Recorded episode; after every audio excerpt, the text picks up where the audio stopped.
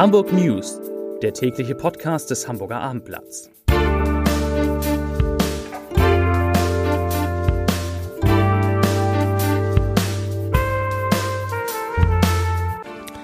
Moin, mein Name ist Lars Heider und heute geht es um die große Einstellungswelle bei einem der beiden wichtigsten Arbeitgeber Hamburgs. Weitere Themen. Die Polizei muss dreimal an einem Abend zu einem Einsatz in ein und derselben Flüchtlingsunterkunft ausrücken.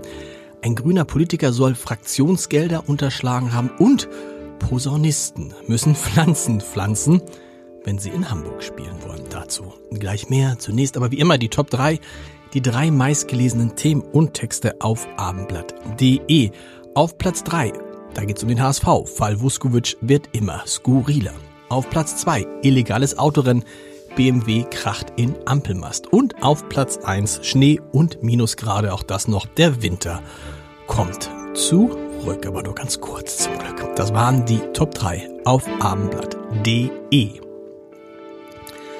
Airbus, einer der größten Hamburger Arbeitgeber, macht Tempo bei den Neueinstellungen in Hamburg. Man wolle in diesem Jahr allein im Werk auf Finkenwerder rund 1300 Menschen akquirieren sagte Arbeitsdirektor Marco Wagner heute und dass ein Großteil der Einstellung auf den Hochlauf der A320 Produktion entfalle.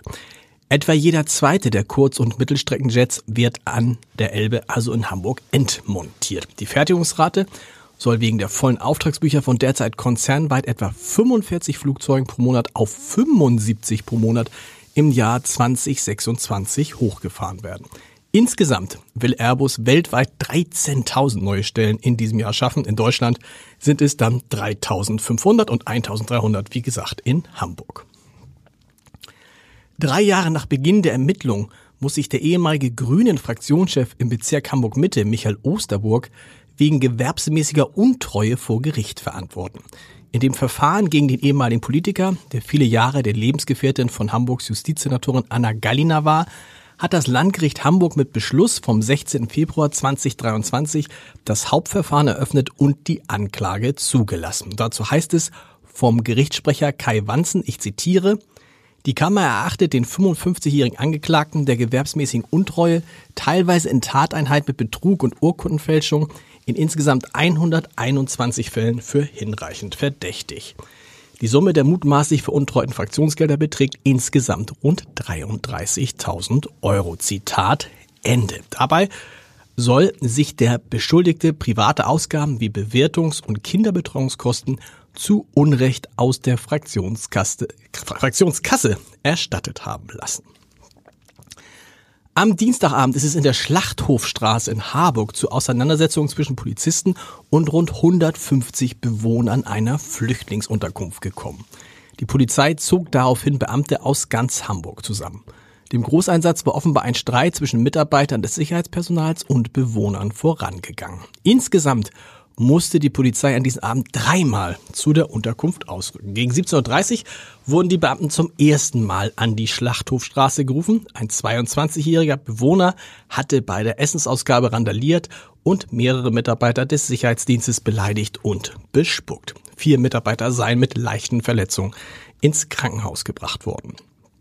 Gegen 18.50 Uhr meldete sich dann die Mutter des betroffenen 22-Jährigen bei der Polizei, weil sie beim Einsatz des Sicherheitspersonals ebenfalls verletzt worden sei. Ein Streifenwagen rückte wieder aus, um ihre Anzeige aufzunehmen. Und um 21.45 Uhr fuhren die Beamten dann zum dritten Mal in die Unterkunft, weil sich die Mutter wieder bei der Polizei gemeldet hatte. Mittlerweile hatten sich rund 150 Bewohner mit der Mutter und ihrem Sohn solidarisiert und sie sollen laut Polizei die Streifenpolizisten bedrängt haben, woraufhin diese Verstärkung anforderten.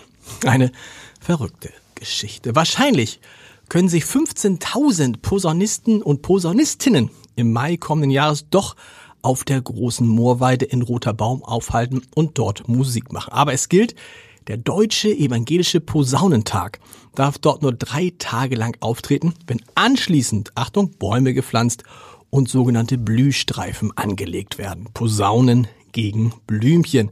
Auf diesen Kompromiss könnten sich die Grünen und die CDU im Bezirks Eimsbüttel, der dafür zuständig, einlassen, nachdem sie zuvor der Veranstaltung eine klare Absage erteilt hatten. Als der HSV am 24. Januar um Punkt 10 Uhr morgens das Auswärtskontingent für das Zweitliga-Topspiel beim SV Darmstadt 98 zum Mitgliedervorverkauf freigab, dauerte es weniger als eine Minute, bis alle Karten vergriffen waren. Der Frust unter den vielen Fans, die für die Begegnung am kommenden Sonnabend kein Ticket ergattern konnten, war dementsprechend groß. Das Problem, nur 16.342 Zuschauer finden zurzeit im dem noch im Umbau befindlichen Stadion am Böllern-Falltor Platz. Das HSV-Kontingent für die Partie beim Tabellenführer, der HSV ist ja Zweiter, betrug weniger als 2000 Tickets, aber der SV Darmstadt hätte bis zu 50.000 Tickets verkaufen können. Verrückt, glauben Sie es oder glauben Sie es nicht, auf dem Zweitmarkt, auf zwei Marktplattformen wie Viagogo wurden Karten für mehr als 250 Euro angeboten, aber selbst die sind jetzt vergriffen.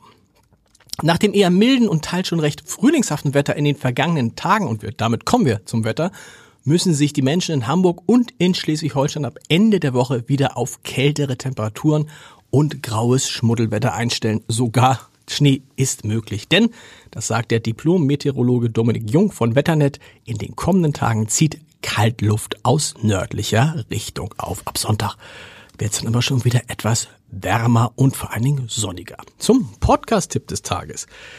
Die ersten 15 Monate sind für Bundesregierung, für neue Bundesregierung in Umfragen immer die schwersten. Danach geht es meistens bergauf. Wird das auch für Olaf Scholz und die Ampelregierung so sein? Das bespreche ich in der neuen Folge unseres Scholz-Updates mit Ralf Schuler, einem Journalisten, der die Bundesregierung seit den 90er Jahren beobachtet und der irgendwie klare Forschung davon hat, wie es weitergeht und der vor allen Dingen Robert Habeck und Annalena Baerbock anders einordnet, als es die vielen Umfragen tun.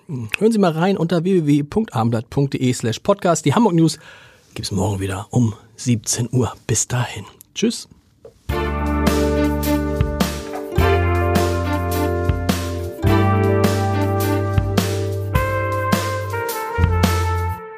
Weitere Podcasts vom Hamburger Abendblatt finden Sie auf abendblatt.de slash podcast.